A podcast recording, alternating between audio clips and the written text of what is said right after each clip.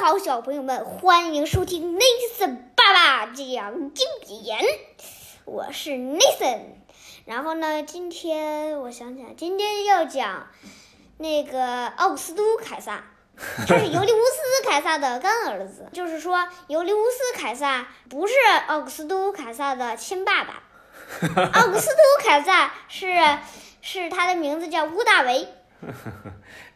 哎呀，每次都被你抢白。嗯，这个节目有两个人一起做，现在变成 Nathan 自己做了。好，这是一个越来越好的趋势。我以后可以休息了，是不是？大家好，我是 Nathan 爸爸。但是你能不能不咬着后槽牙跟大家说话呀？我没有这样啊，你你好，叫我有问。好的。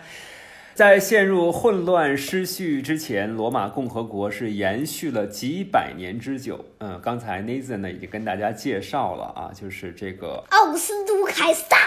对，就是奥古斯都凯撒啊，他和他的这个哎，你你能不能别说之间的关系？奥古斯都凯撒了吗？能不能说乌大维？这样我才能更容易的理解。可以在陷入混乱失序之前，罗马共和国延续了几百年之久。这个期间呢，罗马是不断的扩张，几个南征北战立下了汗马功劳的大将军开始内斗，反目成仇，就是内战吧？对，罗马。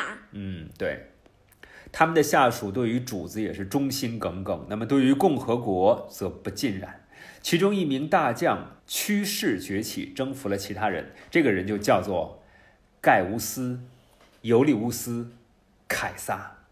他前面有盖乌斯、尤利乌斯、凯撒，凯撒都有这么多斯。对，为了挽救共和，以免沦为政治的一言堂，前面提到过的第二个布鲁图斯暗杀了。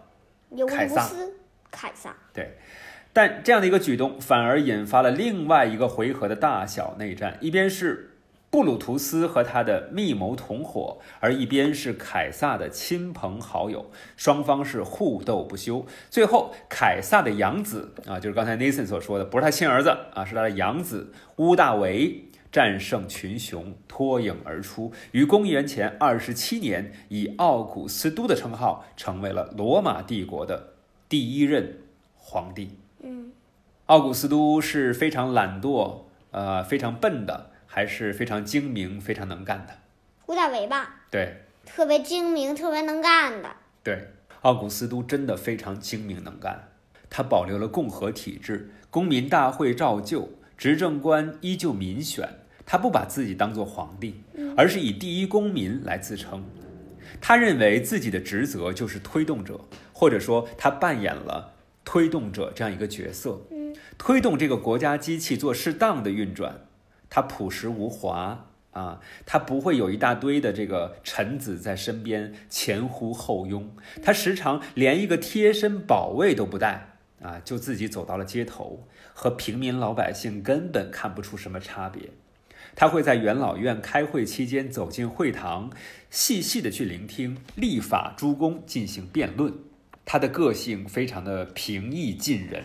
当你来到奥古斯都面前，你就根本不用鞠躬跪下啊，你也不用跪下啊，只要跟这位皇帝互行招呼礼就可以了，就是把手臂举起来就可以了。就是这样。对，奥古斯都试图重建罗马美德。他认为罗马走向衰微是因为什么呢？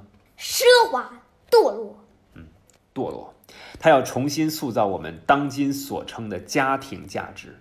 他驱逐了一位叫做奥维德的诗人，因为这位诗人写道：“生育过的女人不再美丽。”他居然说妈妈不再美丽，是不是？嗯。他对当时正在写史的李维也颇有微词，因为他不喜欢李维将罗马近代的诸多纷争都记录下来。不过，关于罗马的美德、高尚的行为和爱国的情操，他却和李维站在了同一边。然而，有一个罗马旧风，就是他从未恢复的。虽然罗马现在是由奥古斯都安定统治的帝国，但是他的助力并非来自军民两间的公民，而是一支领薪的常备军队。哦，所以他对于军事是非常在意的。嗯，他对于正向的。积极的罗马美德是非常推崇的，所以他对人的思想其实是高度引导的，是吧？嗯。好，今天的节目就到这儿，这里是 Nathan 爸爸讲经典，我是 Nathan 爸爸，我是 Nathan。The end。再见，拜拜你也说一个，啊，我说我们为什么要说两个拜拜啊？嗯，好好，再见。